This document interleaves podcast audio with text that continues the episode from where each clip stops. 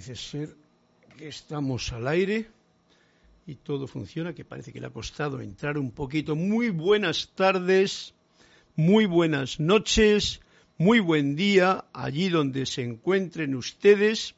Yo me encuentro aquí, en casa, y eh, para comenzar, dispuestos a comenzar la clase de hoy, la voz del yo soy. Y yo soy Carlos Llorente, que les saluda, les bendice, les da un abrazo virtual a todos los que estén ahora conectados o los que se vayan reconectando a través de los tiempos.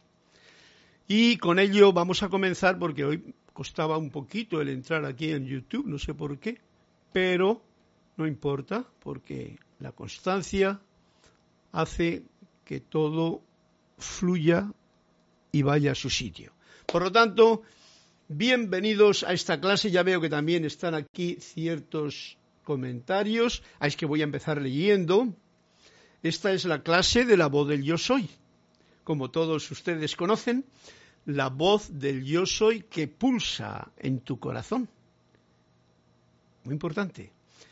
Y, eh, y en el de todos estos que voy a enumerar ahora mismo, permitidme saber si suena todo en orden, la voz y la imagen yo aquí no tengo, parece ser, problema, pero me lo ha dado al principio. Así es que un saludo nos envía Silva Corp desde León, desde Guadalajara, perdón.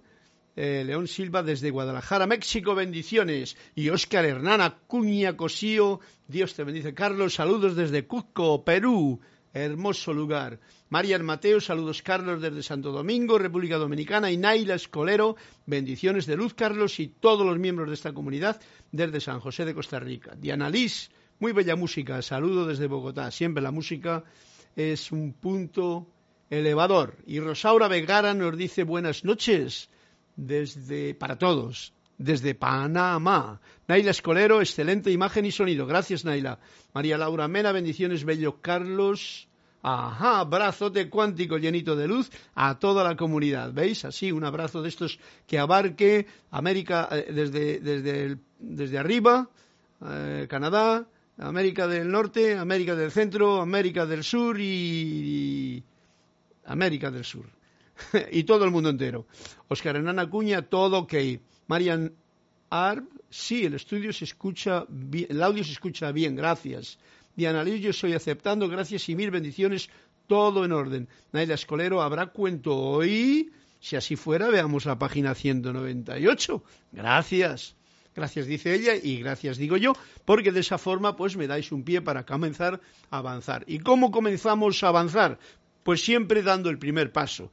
El primer paso es este saludo amoroso que desde mi corazón os doy a todos vosotros para comenzar esta clase de hoy y que mm, Veremos a ver cómo se va desarrollando. Por el momento tenemos un cuentecito, luego le tendremos algo más de, de Anthony de Melo, que hemos quedado en que vamos a, tener ahora el libro este. Además, por supuesto, del el libro de Manuel con su ejercicio de final de clase. Por lo tanto, os invito a que por un momento ahora os unáis conmigo en esta profunda y expansiva respiración que desde el corazón pulsante de cada uno se amplía y se amplía y se amplía como un enorme sol alrededor y con una respiración profunda inhalamos agradecidos este asiento de vida, relajando lo más posible todo nuestro organismo. Una vez más, y ahora juntos decretamos con esta afirmación en comunión, magna y todopoderosa presencia yo soy, fuente de toda vida, anclada en mi corazón, en el todos de ustedes y en el de toda la humanidad. Yo te reconozco como la única presencia, el único poder, la única fuente y suministro en todo el universo. Ahora pongo mi atención en ti y te invoco a la acción. Asume el mando de mi atención, de mis cuerpos emocional, mental, etérico y físico que conscientemente te ofrezco. Derrama tu corriente de luz, tu energía, tu amor, sabiduría y poder en cada latido de mi corazón. Ahora encaro tu eterno amanecer y sol de mediodía, y recibo tu magna presencia, esplendor y actividad en esta actividad de clase en que nos encontramos, visible y tangiblemente manifiesto, para mí y para todos los que escuchan esta clase. Gracias, Padre, porque así es. Gracias a todos ustedes, una vez más. y continuamos después de este momento en que todos hemos tenido ese baño profundo en lo profundo del ser de cada uno. Muy importante siempre ante una actividad y más como esta en la que cosas imprevisibles pueden ocurrir, como en cualquier momento del día, ¿no? Y siempre si está uno sumergido y conectado con el propio ser, con la propia, con la conciencia de la propia presencia dentro de uno mismo, la vida, la fuente, la luz, el bien, pues todo ha de marchar bien. Y eso es lo que les deseo a todos ustedes. María Laura Mena dice, todas las Américas y todo el mundo entero, sin fronteras, amigo, para eliminar las fronteras eh, yo no digo nada, yo no digo nada. yo no hago propagandas de ninguna clase. Bien, eh, vamos a tener una, un comienzo, ¿por qué no? ¿Mm?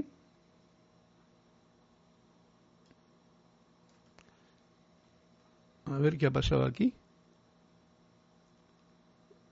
Ahora. No sé si se habrá ido el audio, creo que no, pero el vídeo como que se me fue de golpe. No sé si es que igual no tengo corriente.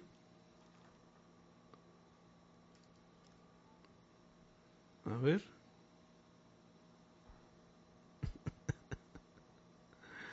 Estas son las cosas de la vida, ¿no? Ahí, ya. Arrancando, que es gerundio. Bueno, disculpen por esta cosa que no sé qué es lo que habrá pasado, pero como he dicho antes, cualquier imprevisto puede ocurrir en cualquier momento. No estamos nunca eh, exentos de las novedades que la misma vida nos trae en cada momento. Bien, em, hemos quedado, estaba yo tratando de buscar un cuento que me ha pedido Naila Escolero, que es el de la página 198, y con el cual quiero comenzar la clase pues a ver qué es lo que este cuento nos cuenta, ¿no? Y en la página 198, justo, fijaros qué cosa, he abierto la página y me ha salido aquí, ¿no? Por lo tanto, tendrá que ver algo muy especial con lo que hoy va a salir a la palestra en esta clase.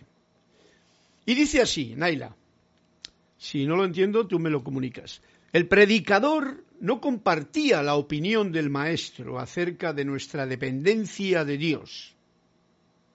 Dios es nuestro Padre, decía, y nunca dejamos de estar necesitados de su ayuda. Cuando un padre ayuda a su hijo pequeño, dijo el maestro, todo el mundo sonríe. Cuando ayuda a su hijo ya crecidito, todo el mundo llora. es que Tony de Melo, estos cuentos son, son muy especiales. Naila, espero que hayas podido comprender el, cuentecito, ¿eh? Porque el predicador, que no estaba de acuerdo con lo que el maestro decía, como muchas veces igual os puede ocurrir hasta vosotros con las cosas que aquí suelto la palestra, ¿no? Oye, pues como que no está de acuerdo, no pasa nada, no tenemos que estar de acuerdo con nadie ni no de acuerdo. Cada uno habla, expresa lo que él siente y eso no tiene nada que ver, cada cual tiene que tener su visión de la vida dependiendo de su estado de conciencia. Entonces el predicador tenía este estado de conciencia. Dios es nuestro Padre, decía, y nunca dejamos de estar necesitados de su ayuda. O sea, como que siempre hay que estar. ¿eh? Y ahora viene el maestro, este, el de Tony de Melo, y nos dice, cuando un padre ayuda a su hijo pequeño, le ayuda con lo que, hagan, que sea menester, pues todo el mundo sonríe, porque dice, mira qué, mira qué gracioso, cómo le ha ayudado y tal y cual, ¿no? Pero cuando ya está ayudando a su hijo, que ya es mayorzote, ¿eh? Eh, va, pasa de los 30 para arriba y todavía sigue ayudándole, entonces ya todo el mundo dice aquí llora. Y esto pues tenéis que tener claro la visión de este cuentecito que nos está contando. Naila, eh, me atrevo a interpretar sencillamente porque si nosotros seguimos en dependencia de en dependencia y no asumes tú el mando y el control de la propia vida, sabiendo que tú eres ese yo soy, que tú eres esa presencia, que Dios está en ti. Porque eso es muy importante. Porque claro, es que el, predicador, pues este es un predicador de los que predican, ¿no? Predican y luego hacen lo que quieren. Pues, entonces, si tú tienes esa claridad y esa conciencia de unidad con Dios, con la fuente, con el ser que te está dando vida en cada latido de tu propio corazón, ya no tienes que estar necesitando de la ayuda sino que sabes que está en ti. Y todo lo que tú haces, en realidad, si estás en comunión, como hemos hecho ahora al, principio, a la hora de, por si nos olvidamos, porque el poco yo ya sabéis que es muy juguetón, el poco yo se olvida y quiere llevar el control y el mando y entonces deja a la fuente y el, el, caño y todo el agua pura, la deja por ahí perdida y él se va a hacer sus negociados personales, el yo mi mío que se llama pequeñito, ¿no? Bien, muy bonito cuento que nos indica cómo a los niños pequeños ¿eh? hay que ayudarles. O sea, cuando un niño pequeño tiene que decir, ay Dios mío, sí, tal, pero ya cuando eres mayor y nosotros somos todos mayores, ¿eh? ya no tenemos que estar en dependencia Ay, Dios mío, que no me pase esto. Ay, no, no, no, no, no, no, no. Tú tienes que estar firme diciendo qué es lo que yo quiero como comandante que soy en la vida, porque reconozco que Dios está dentro de mí, qué es lo que yo quiero en mi vida. Y entonces, pues lo haces, sencillamente.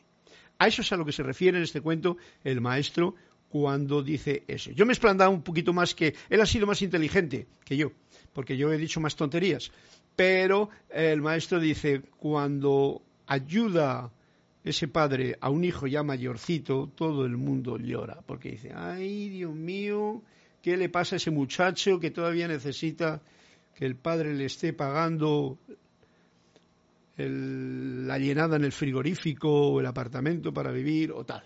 Ok, gracias.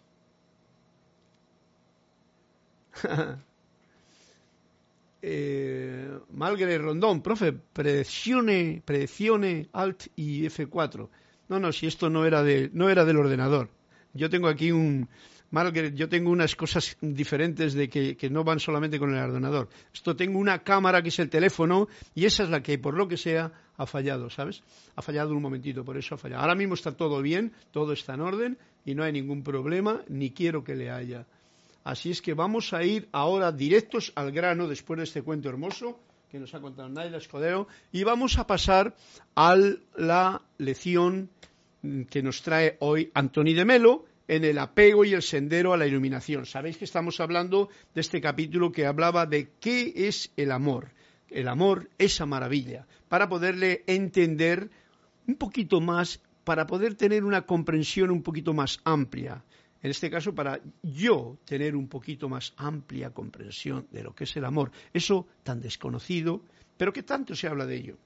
Y nos dice así Anthony de Melo en su libro El apego el sendero de la iluminación, la página 78 para el que le tenga. Título, más o menos iguales. Y dice así, cuando sabes amar, será la señal de que has llegado a percibir a las personas como semejantes a ti.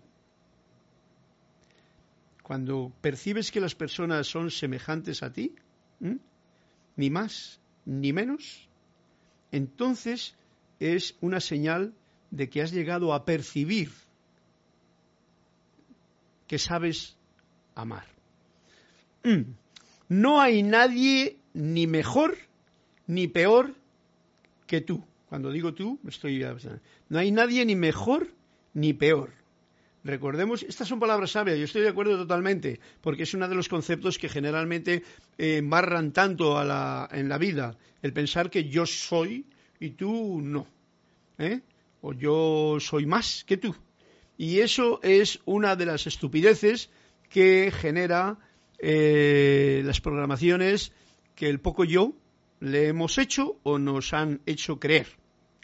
Por lo tanto, es posible que el otro haya obrado mal en la misma circunstancia, porque muchas veces decimos ahí que yo soy bueno y tú eres malo, ¿no? Esa es otra forma de buscar desigualdad.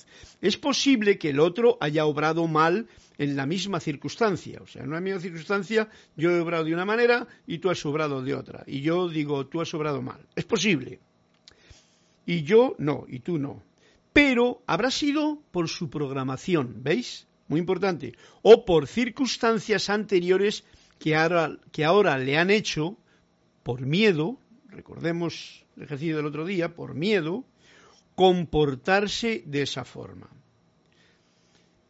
Todos tenemos las mismas inclinaciones y, la prueba es que si nos molestan los fallos de los demás, es precisamente porque nos están recordando nuestros propios fallos. Y si nosotros no nos permitimos el fallar, o no queremos reconocérnoslo, ¿cómo vamos a aceptar, cómo vamos a aceptárselo a los demás? Y nos sigue diciendo Tony de Melo, en cuanto tú te reconoces lo tuyo, o sea, tus fallos, tus, tus situaciones que no están perfectas, toda la historia esa, tú te lo reconoces, yo me lo reconozco a mí mismo, ya no me molesta, ojo al dato, el verlo en los demás. Por esto es tan importante este ejercicio del espejo, para aceptarse a uno mismo tal y como es. Porque si yo me acepto tal y como soy, con mis, vamos a llamar virtudes o cosas simpáticas o buenas, y mis defectos o cosas que no están tan a gusto con mi Mm, mis conceptos, pues entonces si yo me acepto en las dos versiones, pues podré muy fácilmente aceptar a los demás también esa situación. Y entonces es cuando Antonio de Melo nos dice que estamos en esa señal de que he llegado a percibir a las personas como semejantes. ¿eh? Entonces, muy importante, espero que me estéis entendiendo lo que quiero compartir con vosotros con gozo para que pues no tengamos líos con los demás. ¿Por qué? Porque no les tienes contigo mismo. Y dice y sigue diciendo, de haber sido yo víctima de la violencia, por ejemplo, si yo he sido víctima de la violencia, sea en la infancia, la niñez o lo que sea, ¿no? O en la juventud, de haber sido yo víctima en la violencia de la represión, de la crueldad o del sadismo, y además estar drogado por drogado por una programación que me da inseguridad y dispara mis deseos de poder, ¿quién sería yo? ¿Veis? Cuando hemos sido programados de esta forma, primero porque ha sido víctima de la violencia, porque eso cada cual que se apunte lo que quieras para, que para darnos cuenta solamente, ¿no? Nada más que como para hacer una visión, revisión y entonces sentir cómo puedes tener cosas en ti que ni las comprendes, ¿no? de la represión, de la crueldad. Alguien ha sido cruel contigo y has tenido tú y tú, eh, digamos que has mamado esa leche agria, ¿no? O del sadismo, gente que se ha portado de esa forma contigo en una infancia, en una... Y además estar drogado por una programación. La programación, ya os he hablado muchas veces en la clase, que es una de las causas por las que nosotros actuamos de cierta manera constantemente la programación que hemos recibido y cada cual que conste ha recibido la suya. ¿eh?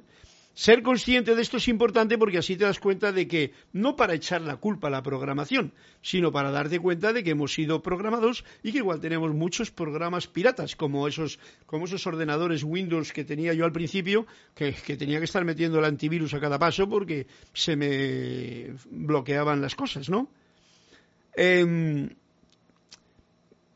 una programación que me da inseguridad y dispara mis deseos de poder. Fijaros lo que ocurre cuando uno está inseguro. ¿eh? la lucha, ¿eh? la competencia, tal, el miedo y el deseo de poder, porque yo quiero ser más que el vecino, él te tiene, yo quiero más. En fin, eh, entonces dice, seguramente podría ser un dictador o un asesino o cualquier otra clase de malhechor. Y eso es por lo que hay que tener comprensión con la gente que igual anda en este camino. ¿No? Si yo o tú no andas en este camino, tener esa comprensión de que hay mucha gente que por este motivo que acabamos de denunciar está en una situación que puede ser juzgable, aunque mejor no hacerlo, pues entonces tenemos esta situación clarita. Y darte cuenta de que si tú lo trabajas en ti, en mí mismo, pues tendrás una facilidad de verlo con naturalidad en otra persona de que, ajá, algo tendrá en su haber que tendrá que solucionar. ¿Me comprenden? Comprendemos lo que decimos, ¿no? Bien, sería seguramente Jesús se daba cuenta de que, como todo hombre, no era mejor que los demás. Fijaros qué detalle. Jesús se daba cuenta de que, como todo hombre, no era mejor que los demás. Y por eso dijo, ¿por qué me llamáis bueno?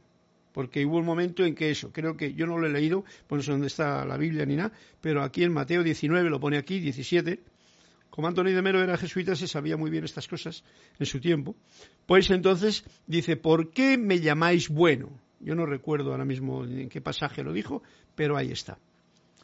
Dice, era mejor, dice Antonio de Melo, era mejor Jesús, ¿por qué? Porque estaba despierto, con los ojos bien abiertos a la realidad, porque había vivido mucho, había conocido a muchas personas y había aprendido a amarlas de verdad. Pero sabía que eso no es ser más que los demás. Jesús no rechazaba a los malos, porque los comprendía.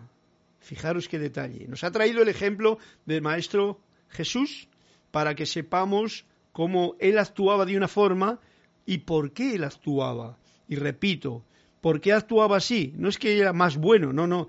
Era mejor porque estaba despierto. ¿Veis? Es importante estar despierto en la vida, no dormido. ¿Y despierto qué quiere decir? Lo dije el otro día en la clase, corazón abierto, dispuesto siempre a irradiar luz, amor y bendición, porque somos eso. Segundo, eres mejor porque estar despierto, con los, con los ojos bien abiertos a la realidad. Ojo al dato, ojos bien abiertos a la realidad no quiere decir al mundo que estamos viendo, porque eso es ilusorio. La realidad es lo que está dentro de ti. Ojos bien abiertos. Por eso decía Jesús, el Padre y yo somos uno. Fijaros qué detalle, ¿no? Él estaba bien despierto a la realidad, a lo real. Todos tenemos eso real dentro. Estar despiertos a la realidad que está pulsando dentro de uno mismo, ese es el punto porque había vivido mucho. Esto también da una conciencia mucho más amplia. Yo, por ejemplo, mm, desde el principio me di cuenta que donde había nacido aquello era un charco de ranas, pero además que no sabían mm, más que croar. Y pequeñito y sucio. Entonces por eso me largué cuanto antes pude de casa y estuve pululando por el mundo y he podido ver mucha gente, tratar con muchísima gente también y darme cuenta de muchas cosas, ¿no? De amarlas o no amarlas, eso ya no sé. Algunas las amaba más, a otras menos, ¿no? Pero eso era mi historia personal. Pero Jesús eh, estuvo conocido a mucha gente y había aprendido a amarlas de verdad. Fijaros que también a la gente se aprende a amarlas de verdad. No se las ama porque sí, ay, yo te amo y te compro un loro. No, no, no, no. Se aprende a amar a la gente cuanto más tratas con ella y más conoces lo que hay en ti que también lo puedes ver reflejado en los demás. Es muy importante. Pero sabía que eso no era ser, eh, eso no era, no era ser mejor que los demás o más que los demás. Jesús no rechazaba a los malos porque los comprendía, pero sí rechazaba, dice aquí, a los hipócritas que falseaban la verdad y ensuciaban la bondad. A eso les decía, pues decía, hipócritas y fariseos, mejor que no se quita, ¿eh? ¿Cómo se cabreaba? O lo mismo cuando dicen que cogió el cinto y empezó allí a los que habéis convertido el templo de, de servir al Padre en un mercado y empezó a dar a todo el mundo allí. Eso es lo que nos han contado, ¿vale? Rechazaba a los que se sometían a los poderosos. Ojo al dato. Rechazaba a los que se sometían a los poderosos. O sea, que no era así como, hay monjita de clausura. No, no, no, no. Él cuando había que dar, se daba. Y esto está muy correcto bajo mi punto de vista, porque si no, te dejas, pues como eso, ah, viene este que es muy poderoso y yo le hago la pelota, pues porque tiene dinero y tal, y me va a descolgar algo. Eso es una forma muy rara, ¿no? Rechazaba a los que se sometían a los poderosos, porque cuando te sometes a los poderosos, te conviertes en un esclavo. Y fijaros, bueno, se me ocurre decir algo que no quiero decirlo porque puede levantar espinas que no quiero yo tocar. El que tenga oídos para ver, que lo sienta. Rechazaba a los que se sometían a los poderosos y eran crueles con los débiles. O sea, gente que por un plato de lentejas, voy a poner un ejemplo, se somete al que les da el plato, pero está esclavizado, ya sea por un sueldo, un salario, un uniforme o lo que sea, y encima son crueles con los débiles. Todo está pasando hoy día a muchos niveles. Por lo tanto, simplemente hay que dar eso, porque eso es lo que hacía Jesús. Yo y tú, haz lo que tienes que hacer, tu corazón te diste. Lo que rechazaba era su actitud y se los decía cara a cara para que despertasen. Hasta que no veas a las personas inocentes, no sabrás, hasta que no veas, esto es, a las personas inocentes, o sea, como inocentes, no sabrás amar como Jesús. ¿Por qué? Porque en realidad incluso a esos que rechazaba hay que ver que son inocentes, son ignorantes. La gente actúa muchas veces por un grado de ignorancia muy grande y por eso se esclavizan porque alguien les dé un plato de lentejas, por ejemplo, ¿no? Y viven a cuenta de, encima, que eso es lo peor, la actitud que pueden tomar. Porque tú puedes hacer eso y ser buena gente con todos los demás, como por ejemplo hay mucha gente que lo está haciendo, ¿no? O ser servicial o servir a, la, a los débiles. Pero los que sirven y se someten a los poderosos y son crueles con los débiles, a eso Jesús no se los tragaba. Y yo tampoco. Hasta que no veas a las personas inocentes, no sabrás amar como Jesús. Y este es un dato que nos está dando, me está dando a mí. Ver a todo el mundo como inocentes, porque en realidad es un grado de ignorancia en el que están metidos por lo que sea, por su programación, por sus miedos, por sus inseguridades, por su falta de valentía y de osadía a la vida, por su desconocimiento de que hay de todo para todos, por todo lo que sea, pues entonces mientras no comprenda uno ese panorama de inocencia en todo ser humano y le considere inocente, pues entonces no podremos estar amando como Jesús amaba. Bien, pues esto es la lección que nos ha traído hoy Anthony de Melo para esta clase y para disfrutar de la alegría que nos da saber un poquito más sobre el amor, para aprender a tratarme, a tratarte y a tratarnos, todos. Y entonces crecer en conciencia, en sabiduría, etcétera, etcétera. Esto gracias a María Mateo, que fue la que me dijo, oye, que quiero algo más de Anthony de Melo, pues allá va. Espero que estéis contentos con esta decisión que he tomado, porque a mí sí que me apetece también. Bueno, pues vamos a ir entonces ahora, a ver si hay algo más por aquí. Flor Narciso, saludos, bendiciones y página 236. Arrasa Sandino, saludos y bendiciones desde Managua, Nicaragua. Y Martín Cabrera, muy buenas noches, reportando sintonía desde Buenos Aires, Argentina. Bendiciones a todos, gracias. Hola Carlos, Raúl Nieblas. Hola Raúl, un fuerte abrazo hasta ese lugar mágico de de, ¿cómo se llama? California Baja, ¿no? Esa península hermosa. Raúl Niebla, saludos y bendiciones desde la Ribera Baja de California. Ah, ya ahí lo pone claro. Georgina Díez, bendigo tu luz desde la primera vez que te escuché. Percibí la bella luz de tu corazón. Gracias por la enseñanza. Hombre, Georgina, qué agradable. Pues yo también soy bendiciendo la tuya y la de todos los que estáis ahora mismo ahí, porque si estáis ahí es porque realmente pulsa en cada uno de vuestros corazones una hermosa luz que está dispuesta a irradiar en todo momento. ¿Eh? Y fuerte también, como el Maestro Jesús. ¿eh? Mm, Charity del Show, muy buenas noches. Carlos, Dios te bendice desde Miami, Florida. Y Alonso Moreno Valencia, desde Manizales, Caldas, Colombia. Eh, nos saluda. María Mateo, gracias. Carlito Bello, gracias, Marian Mateo. Raquel Racero, ver a todos como inocentes, qué gran punto. Es un gran punto, en efecto. Ver a todos como inocentes no es nada sencillo, porque enseguida tenemos esos programas de, de víctima, de verdugo, de juez, de castigador y de bueno, por supuesto, yo soy bueno, entonces tú eres, tú eres, el malo, ¿no? Y entonces ahí en ese juicio viene ya el que uno ha perdido la, inocencia que nos está diciendo aquí Anthony de Melo para amar como Jesús amaba.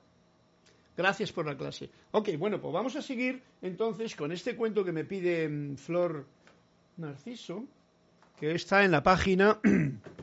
Echar un traguito de agua rica. Salud, bendiciones y gracias.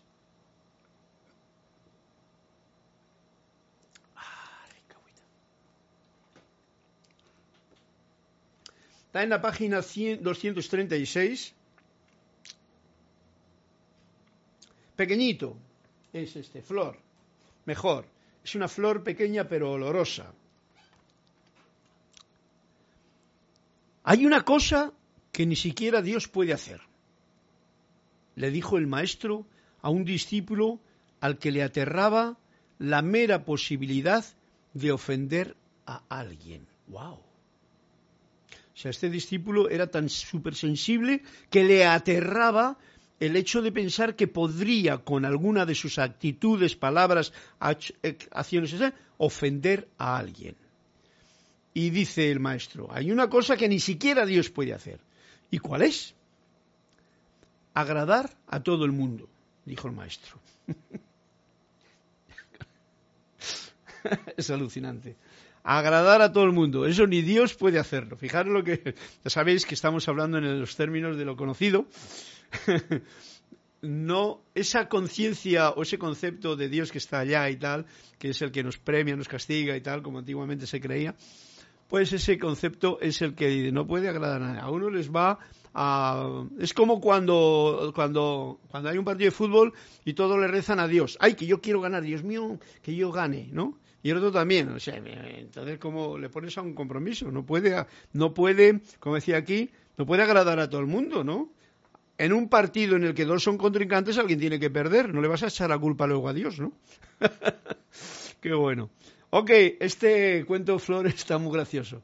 Así es que ahí dejo la, la situación y vamos a pasar ahora a Raquel Rocero. Dice, ver otras conversaciones. María Laura Mena me pide otro cuento, Flor Narciso. Está muy bueno, gracias. Sí, en efecto, Flor. Así es. ¿Ves tú? Es una florecita pequeña que has puesto aquí para que nos demos cuenta de que no puedes agradar. ¿Cómo? Como si Dios no puede agradar a todo el mundo, imagínate tú cómo tú vas a poder agradar a todo el mundo. O yo, por ejemplo. Yo ahora mismo estoy aquí en una situación en la que me hago un monólogo. Yo estoy seguro que no puedo agradar a todo el mundo con lo que igual sale por mi boca. Ya sea mm, bueno o, no tan, o sea, verdad o mentira, por ejemplo, ¿no? No. O sea, no, no, no puede agradar porque cada cual tiene sus conceptos y si, ya sabéis que si, ay, se apaña esto que dice a mis conceptos, ay, qué majo que es este muchacho. Pero si nos apaña y dice, tío está perdido, está como una cabra, loco. Ojo, ¿comprendido? Está muy bonito. Está muy bueno, dice, dice Flor Narciso. Bien, pues vamos a ir entonces ahora al ejercicio de hoy, al ejercicio de hoy de Anthony de Melo. Anthony de Melo nos trae un, ejercicio que dice algo así.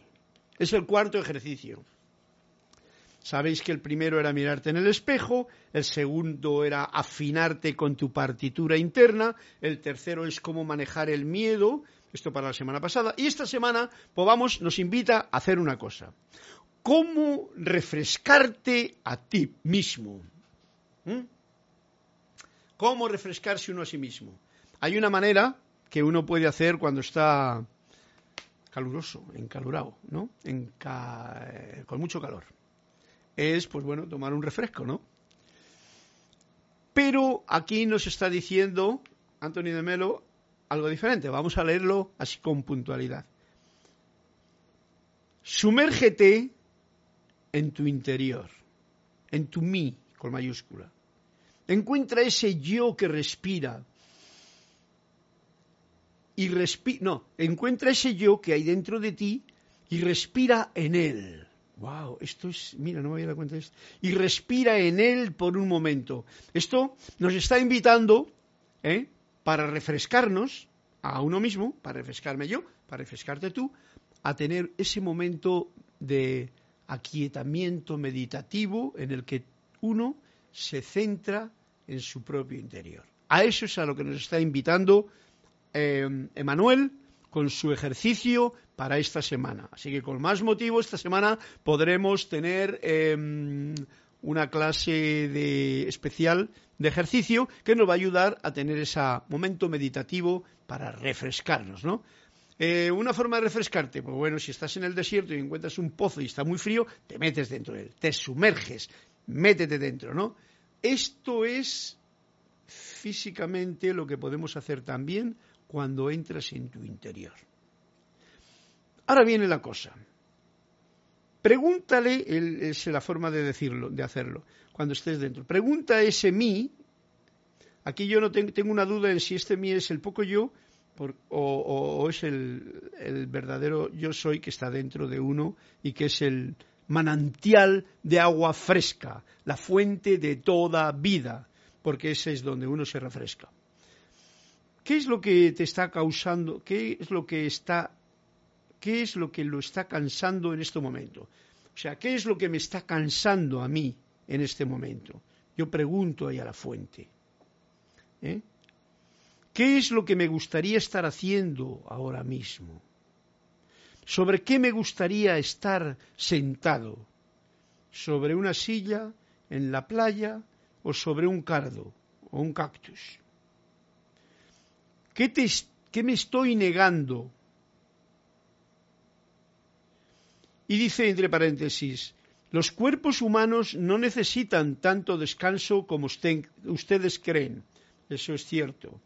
O sea, nosotros creemos eh, en el libro de las enseñanzas de los maestros, alguno dice ocho horas para dormir, ocho horas para trabajar y ocho horas para eh, actividades lúdicas, vamos a llamarlo, ¿no? Ocho por tres, veinticuatro, ¿no? Ok. Bueno, aquí dice una cosa. Los cuerpos humanos no necesitan tanto descanso como ustedes creen. O sea, no necesitamos tanto descanso. Lo que sí necesitamos es descargar. Porque uno se cansa, pues como un burro o un caballo cuando está cargado, ¿no? Entonces lo que hace falta es descargar.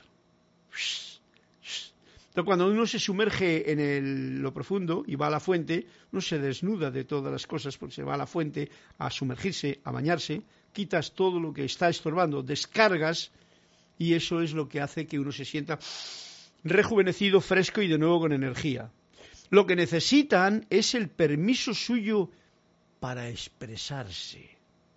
O sea, yo necesito darme permiso a mí mismo para poderme expresar. Esta parte es la de la expresión, ¿eh? donde uno, la boca sale y los pensamientos y sentimientos que están igual atorados aquí en el, en el estómago y en el corazón y en la mente, pues no quiere salir porque hay una presión ahí, no se atreven, tienen miedo, no sabe si va a herir, como el del cuento, al otro, ¿eh? por decir la verdad, por ejemplo. O sea, la verdad es por decir lo que uno siente, porque eso es lo mejor.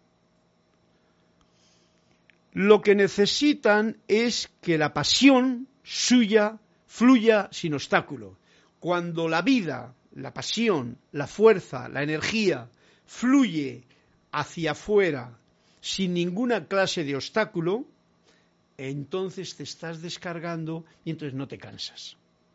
Por eso cuando está uno en una situación creativa, y vamos a llamar creativa algo, por ejemplo, muy común, en lo que no, uno no es muy creativo, pero está en una situación creativa, porque lleva la atención. Cuando estás en algo que te está absorbiendo la atención de una forma ah, armoniosa, eh, bella, eh, por ejemplo, estás entregado a hacer una, vamos a ponerlo en plan sutil, en plan superficial, una comida especial que estás haciendo, pero estás haciendo con cariño, ¿no? O estás pintando un cuadro, vamos a ponernos más, un poquito más sutiles, ¿no? Pintando un cuadro resulta que te concentras con el papel, la pintura, los pinceles, lo que te manchas, lo que ensucias y todo, y te lo estás pasando bomba con los colores que pones, ¿no? O estás haciendo una música, ¿no? O estás eh, recorriendo un paisaje nuevo de un bosque que nunca habías andado, ¿eh? Y estás creando tu momento en, la, en, tu día. ¿eh? Entonces, pero con pasión. Y fluye todo. Entonces, eso es lo que se necesita. Descargar y una pasión, con pasión, hacer las cosas para que todo fluya sin obstáculos. Una pasión que fluya sin obstáculos, es lo que nos dice. ¿eh? Esto es muy importante porque de esa forma uno se descarga, mejor dicho, uno se convierte en un transformador no reductor que se queda aquí todo en tensión, sino que expande lo que recibe, doy. Recibo vida, doy vida. Recibo alegría, doy alegría. Recibo algún mal rollo, pues lo echo para afuera también, no me quedo con él.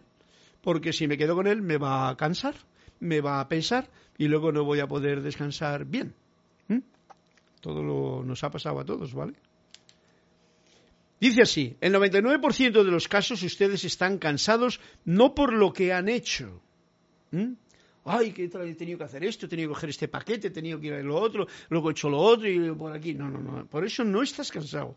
Dice, sino por lo que querían hacer, pero no lo hicieron. ¡Wow! Este es un dato muy especial. Darnos cuenta de qué es lo que quiero realmente hacer, porque la mayoría de las veces hacemos cosas que las hacemos por obligación, las hacemos por deber, las hacemos porque mm, me obligan las circunstancias o la situación o lo que me rodea. Pero no lo hago por cariño, no lo hago con gozo, no, entonces eso pesa mucho eso cansa mucho. O sea, en el libro los, maestros ascendidos lo dicen, dejad que el santo ser crístico sea el que trabaje, dejad que la presencia trabaje, deja que la vida haga su labor. Pero si te metes en otras labores que son del poco yo, generalmente uno termina muy cansado, agotado prácticamente, ¿no? Enfermizo, digamos, y todo. ¿Comprendéis la historia? Pues esto es el detalle que nos está trayendo aquí. El 99% de los casos, fíjate, no ha dejado más que un, punto, ustedes están cansados no por lo que han hecho, sino por lo que querían hacer y no hicieron. Es un punto que nos trae, ¿para qué? Para que nos aprendamos a sumergir y refrescarme a mí mismo en la fuente de toda vida que está dentro de mi propio corazón. Y esto es lo que nos invita con este ejercicio a hacer eh, eh, Emanuel esta semana. Si os gusta, pues lo hacéis. Si no os gusta, pues haced lo que queráis. Nunca por obligación, ¿vale? Esto no es autoindulgencia, como se les ha enseñado. Esto es autorrespeto. O sea, Em, se está refiriendo a lo de hacer las cosas con pasión o tal, ¿no? Es autorrespeto. Tú te respetas a ti mismo cuando eres puro contigo mismo y eres fiel a ti mismo. Porque si no eres fiel a ti mismo, no podrás ser fiel a nadie. Si no te amas a ti mismo, no podrás amar a nadie. Estas son, son palabras que todo el mundo sabe, que aquí pues las decimos porque vienen a cuento y ya está. Esto tiene que ver con algo que es uno de los frenos más grandes que tiene el ser humano, ¿no? Es, hoy día, por ejemplo, todo el mundo anda con lo de la seguridad. Y por seguridad andamos totalmente viviendo una vida estúpida. No hace falta abrir los ojos demasiado, ¿no? Por seguridad no vive uno. ¿eh? Esto está pasando ahora. ¿Qué ocurre? ¿Qué es lo que ocurre? Esto es, todo es debido a la inseguridad. Tenemos unos programas muy grandes de inseguridad. En algún momento de la vida, eh, y voy a, a ya que he leído el ejercicio, en esto, porque justamente estaba leyendo algo de Anthony de Melo que habla de la inseguridad. Y como le tenemos en la palestra, voy a traer a cuento ahora mismo ese punto, y es, es inútil, dice Anthony de Melo, que trates de mitigar tus sentimientos de inseguridad intentando cambiar las cosas exteriores a ti. ¿Veis? Si tú tratas de cambiar las cosas que están afuera para poder estar seguro, ese no es el camino, ¿vale? No es el camino, ojo al dato. Por eso lo de sumergirte y refrescarte en ti mismo, ¿eh? que esto tiene que ver con el cuento. ¿Eh? Puede que tus esfuerzos se vean coronados por el éxito cuando tú haces alguna cosa en, en lo externo, ¿no? Aunque no es lo más frecuente, nos dice Anthony de Melo. Puede que consigas al menos algún alivio, pero este no será muy duradero. Yo tengo una seguridad bárbara porque tengo 25 cámaras en mi cámara, en mi recámara, en la parte del niño, en el de la entrada, en el tal igual. Y luego viene y se apaga ese día la luz y aprovecha a los ladrones y te entran. Y tú aquel día te habías dejado eh, todo a mano. Por ejemplo, es un ejemplo, ¿no? ¿Veis? Un alivio puede ser pero esa no es la seguridad. Em, no merece la pena, por tanto, que gastes tus energías y tu tiempo en mejorar la apariencia física, en hacer más dinero o en asegurarte el amor de tus amigos. No merece la pena el que tú gastes tu energía en eso. Este es un hecho que te hará más atacar el problema donde realmente se encuentra, en tu que es en tu interior. El problema de la inseguridad se encuentra en el interior, ya que hay personas eh, que a pesar de encontrarse en las mismas condiciones que otros, eh, eh, en la que yo, por ejemplo, me encuentro, si yo me encuentro inseguro, hay personas que estando en mis mismas condiciones no sienten ninguna inseguridad. Hay gente que tiene mucho dinero en el banco y están muy inseguros. Hay gente que no tiene ni un duro que están más felices que una perdiz en el campo eh, picando granitos de trigo después de la cosecha. ¿Veis? La seguridad hay que buscarla en la parte interna. Por esto viene a cuento este ejercicio de esta semana, cómo refrescarte a ti mismo. Esas personas que acabo de nombrar eh, existen, ¿eh? ¿eh? existen. Tanto las inseguras que buscan la seguridad afuera, como las seguras que no teniendo nada se sienten se sienten seguros, se sienten tranquilos, se sienten con opulencia, se sienten que no falta de nada, etcétera, etcétera. Y nos dice Antonio de Mero, tercero, debes comprender que esa programación de la inseguridad te ha sido impuesta por personas inseguras, que cuando aún eras muy joven o imprescindible, impresionable, mejor dicho, perdona, eras joven o impresionable, que todos los niños pequeños son siempre impresionables, es como un magnetofón nuevo. Todo lo que les toca les impresiona, les causa una huella, cuanto más inocentes son, más grande. Y si les has metido inseguridades a los niños, pues eso lo tienen y lo van a tener para rato. Te enseñaron con su comportamiento y con sus reacciones de pánico que siempre que el mundo exterior no se ajuste a una determinada norma, ¿eh? debes crear en tu interior una confusión emocional llamada inseguridad. Esto es lo que nos han enseñado. O sea, cuando el mundo no, no está de acuerdo a lo que yo creo que debe ser, ya estoy inseguro, ya tengo miedo. ¿eh? Por ejemplo, ahora mismo, toda esta historia que estamos viviendo como que no se ajusta a lo que uno... ¿no? Entonces, ¿qué ocurre en la mayoría de la gente? Miedo, inseguridad, ¿no? Y hacer, dice Antonio de Melo, cuanto esté a tu alcance por reordenar dicho mundo exterior. O sea, cuando entonces, ay, que me dicen que esto, lo otro, tal, y entonces quieres reordenar el mundo exterior. Hacer más dinero, buscar más motivos de tranquilidad, aplacar y agradar a las personas a las que has ofendido, como del cuento, a fin de que desaparezcan esos sentimientos de inseguridad.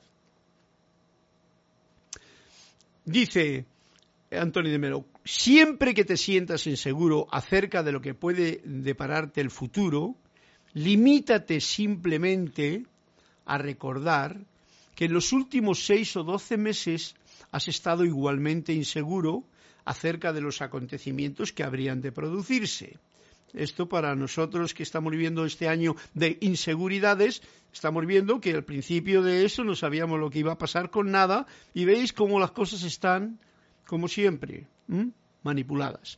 Y que cuando finalmente estos se produjeron, te las arreglaste para dominarlos de un modo u otro, gracias a la energía y recursos que acumulaste en el momento y no gracias a, nada, a nada de lo anterior de tu preocupación. Bueno, para que nos vayamos al grano, sin irme más lejos, esto es la cuestión de estar seguro o no seguro. Todo va a depender de esta búsqueda, de este encuentro con el baño y refrescante dentro de uno mismo, como nos dice el ejercicio. Yo lo traigo a colación en esta clase porque es una cuestión que hay que tener en cuenta para saber esas mm, cosas importantes que tenemos en el comportamiento del ser humano. Porque, por ejemplo, las aves y las flores tienen una ventaja sobre los humanos, ¿no? Eh, porque ellos no tienen conceptos del futuro no tienen palabras en sus mentes tampoco, no tienen juicios, no tienen preocupación alguna por lo que sus semejantes piensen de ellos, los animales, las aves, etcétera, etcétera. Y por eso son imágenes perfectas del reino de Dios, ¿no? No tienen inseguridad. Ellas incluso al matadero van bueno, ya no sé cuándo han nacido porque hay, un, hay cierta sensibilidad, tengo que reconocer, en animales, sobre todo los cuadrúpedos, cuando han llevado una vida mala y de maltrato y donde han estado vejados, ¿no? Sin ningún respeto. Pero vamos a suponer aves y flores. Aves que vuelan, no cuadrúpedos que tienen un cerebro más grande y que han estado atormentados durante toda la vida, o, gallinas, vamos a suponer que ya están metidas ahí con un que no, no viven en el plan natural, ¿no? Eso ya hay unos factores que les hace estar con también con miedo, sí, porque tienen sentimientos. No te inquietes pues por el mañana, porque el mañana ya cuida de sí. Cada día tiene su propia malicia busca el reino por encima de cualquier cosa, como decía Jesús, y todo lo demás se te dará por añadidura. Eso es lo que nos ha traído de cuento hoy eh, Anthony de Melo con el cuento, con el ejercicio de cómo refrescarse a uno mismo y ser conscientes de que la seguridad está dentro de ti, no afuera. Nos ha pedido alguien un... A ver un momentito si hay más. Nos ha pedido alguien un cuento a María Laura Mena, la página 102.